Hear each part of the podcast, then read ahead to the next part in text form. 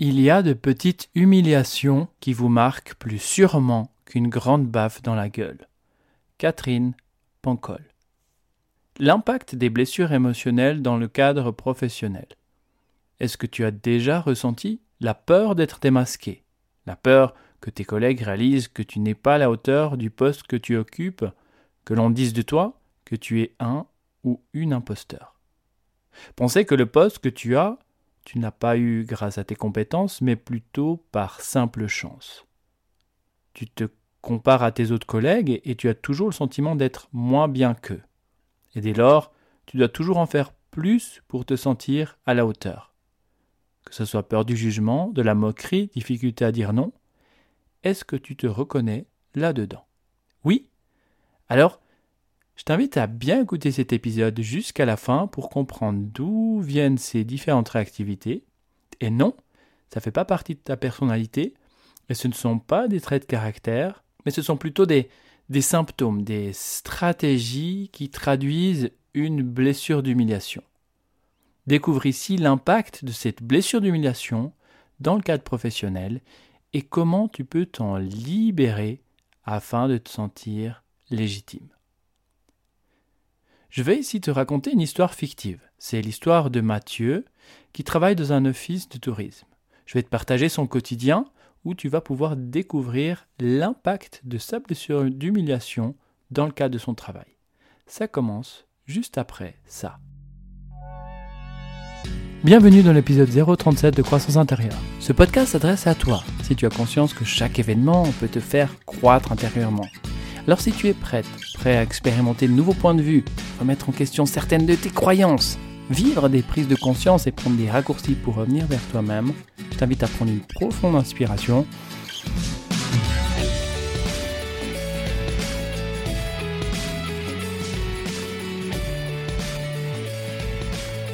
Mathieu est cadre dans un office de tourisme d'une grande ville. Il a sous ses ordres 15 personnes. Il se demande toujours comment est-ce qu'il a pu avoir ce poste à responsabilité. Parce qu'il ne se sent pas à la hauteur d'un tel poste. Il trouve que ses collègues sont plus compétents que lui, ont de meilleures idées que lui et arrivent mieux à les communiquer que lui. Pourtant, Mathieu a fait une école supérieure de tourisme, il a eu son diplôme de gestionnaire en tourisme, puis s'est spécialisé dans le management d'entreprise. Mathieu parle quatre langues, parfaitement bien le français, sa langue maternelle, l'allemand, l'anglais et l'espagnol. Mais malgré ses compétences évidentes, il se sent plus petit que ses collègues, moins bien.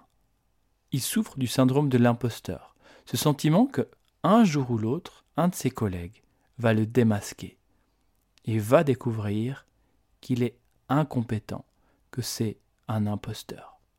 Le moment où ce syndrome de l'imposteur le fait le plus souffrir, c'est les mardis matins à 9h15. Alors c'est pas pour rien que cette sensation d'illégitimité se réveille à ce moment-là, parce que 9h15, c'est le moment où Mathieu doit prendre la parole en salle de réunion devant son groupe de 15 personnes. Et ça, euh, ça le tétanise, parce que lorsqu'il est en posture debout devant son équipe, alors que son équipe, elle, est assise, il se sent encore plus petit qu'eux. Et il a l'impression qu'il doit soigner scrupuleusement chaque mot qu'il prononce pour ne pas qu'on se moque de lui. Il a l'impression de devoir cacher quelque chose, mais lui-même ne sait pas vraiment quoi. Et lorsqu'il est devant son équipe, lorsqu'il a tous ses regards braqués sur lui, il a constamment la sensation d'être jugé, qu'on le toise. Et si quelqu'un rigole durant la réunion, il est sûr qu'on se moque de lui et de ses kilos en oui, parce que malgré tout le sport qu'il fait, Mathieu n'arrive pas à les perdre, ces maudits qu'il en trop. Et ça lui rappelle ces moqueries entendues gamin Mathieu le gros lard, Mathiard le gros lard. Ça lui rappelle ce genre de choses, mais de l'extérieur, Mathieu n'est pas du tout comme ça. Mathieu est perçu comme un excellent cadre. Et à ce propos, l'autre jour, il a été convoqué dans le bureau du patron. Mathieu était persuadé que c'en était fini pour lui, qu'il avait été démasqué, qu'un employé avait découvert et rapporté son incompétence au patron. Ce jour-là, à l'heure du rendez-vous, Mathieu arrive devant le bureau du chef, hyper stressé. avec un dialogue intérieur encore plus dévalorisant qu'à son habitude. Je t'avais dit que tu te ferais démasquer. Les autres sont beaucoup mieux que toi. En plus, t'arrives pas perdre tes kilos en trop. Bref, ça moulinait fort dans sa tête. Mathieu voit la porte entr'ouverte. Il toque, puis attend la réponse, qui ne se fait pas attendre. Entrez Mathieu entre donc, s'assied sur le siège en cuir face au grand bureau en ébène du patron et croise les bras. Il est sur la défensive. Mais contrairement à ce qu'il avait imaginé, le patron est plutôt avenant et souriant. Et à la place de lui donner sa lettre de licenciement, comme Mathieu l'avait imaginé, le patron le salue avec une bonne poignée de main et le félicite pour la qualité de son travail, et notamment pour les conseils judicieux issus de son expérience personnelle qu'il a pu donner au patron et qui ont permis de redresser la santé financière de l'entreprise beaucoup plus rapidement que prévu. Mathieu, c'est un bon chef, c'est un bon conseiller. Mais selon le patron, son seul défaut, comme il dit, c'est qu'il ne sait pas dire non. Et ça, c'est vrai que ça lui rajoute du stress et beaucoup de travail en plus. Par exemple, lorsqu'un collaborateur lui fait part d'un problème, Mathieu demande s'il est d'accord qu'il s'en occupe lui-même qui règle le problème lui-même. Bien souvent, on lui répond de manière positive, et dès lors il se rajoute encore un peu plus de charge de travail. Un peu comme s'il devait compenser quelque chose qui n'avait pas assez, ou pas du tout. C'est pareil avec sa vieille mère, à qui il rend visite quasiment tous les jours après le travail. Il ne sait pas dire non, donc il s'occupe d'elle, de lui faire à manger, lui faire la lessive, le repassage, les commissions. Pourtant, à maintes reprises, on lui a dit que c'était pas son job, qu'il était en train de sacrifier sa vie pour elle, et qu'il pouvait très bien trouver quelqu'un pour aider sa maman pour que lui puisse passer plus de temps avec sa compagne.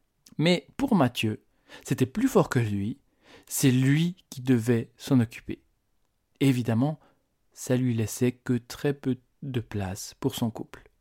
Bref, aujourd'hui, dans le bureau de patron, il règne une atmosphère un peu particulière.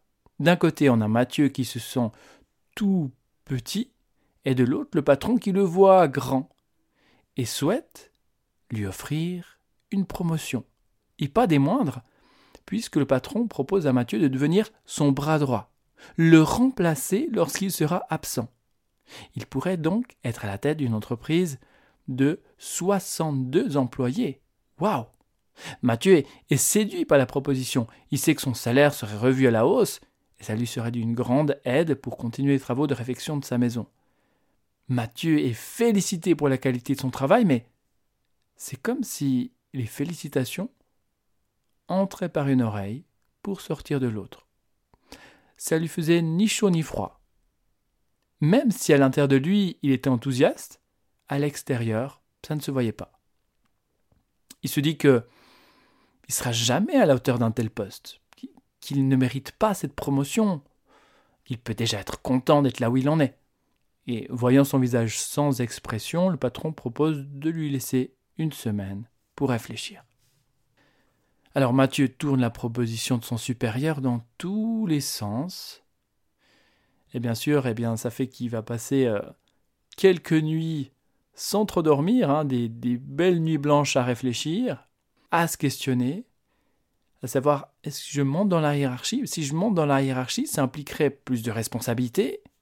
Alors oui, plus de salaire, mais je vais aussi avoir plus d'yeux braqués sur moi lorsque je parle en réunion. Et là, c'est sûr, devant tant de personnes, c'est sûr qu'on va encore plus me juger et que on va découvrir que je suis pas assez bon. On va me démasquer.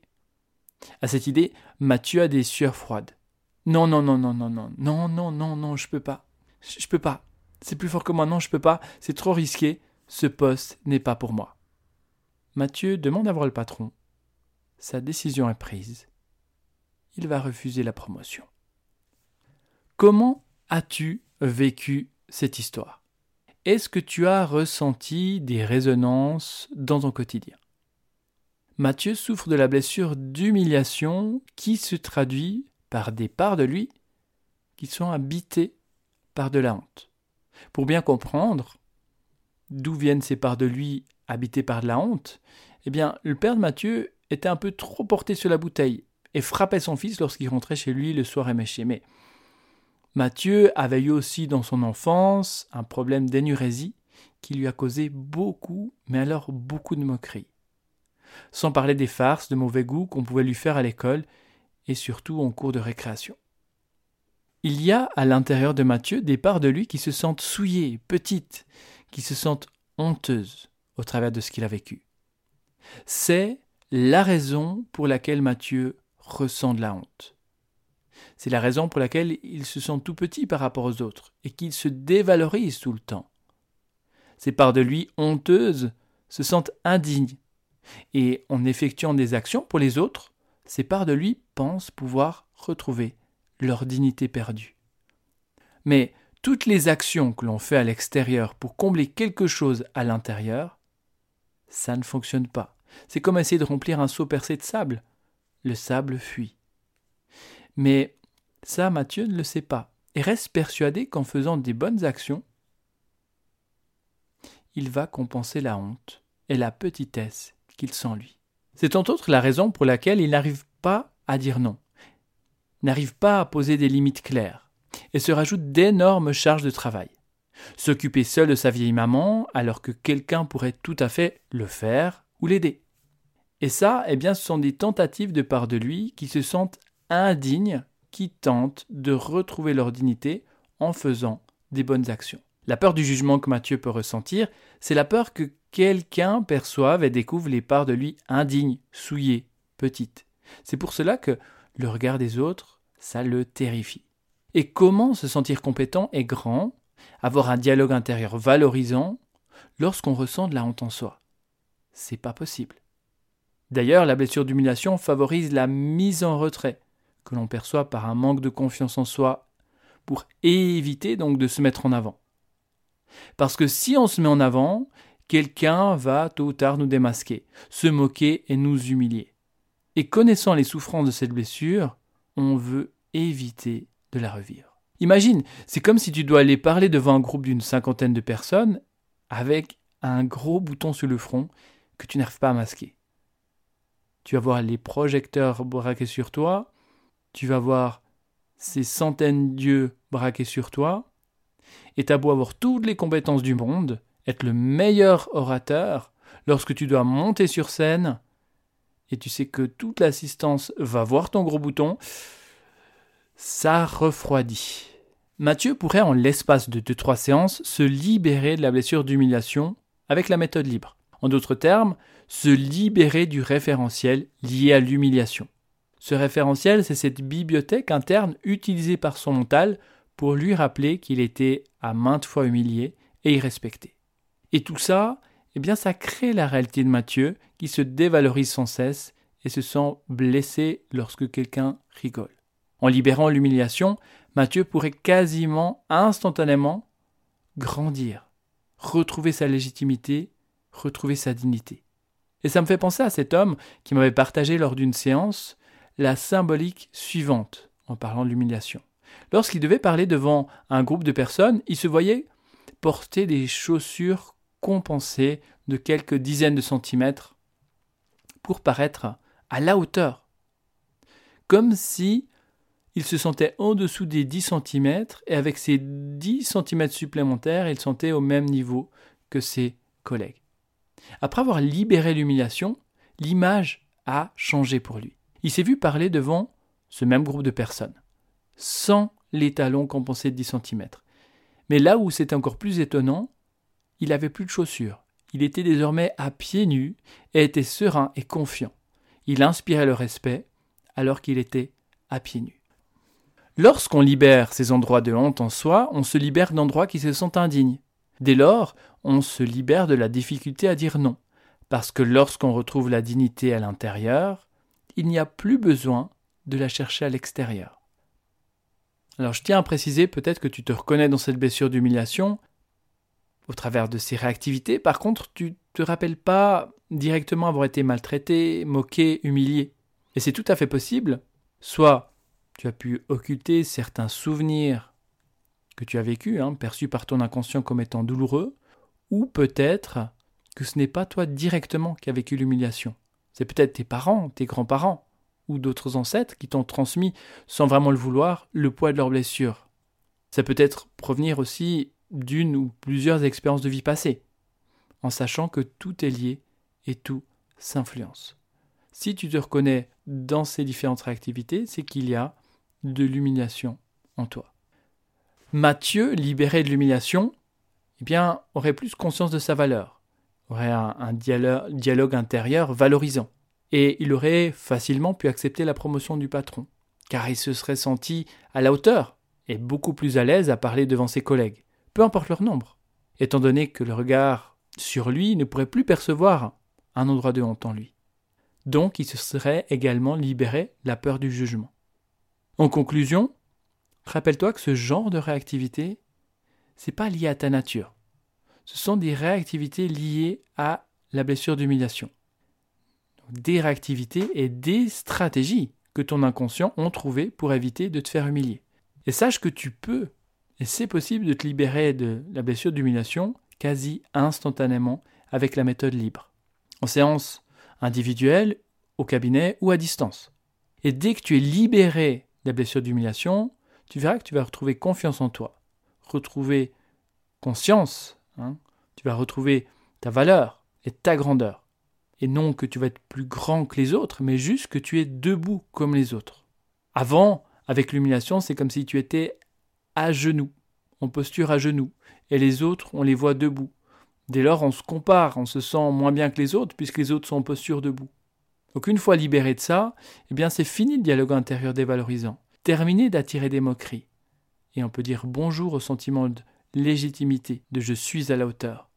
Je suis légitime pour faire ce que je fais, je suis légitime d'être qui je suis.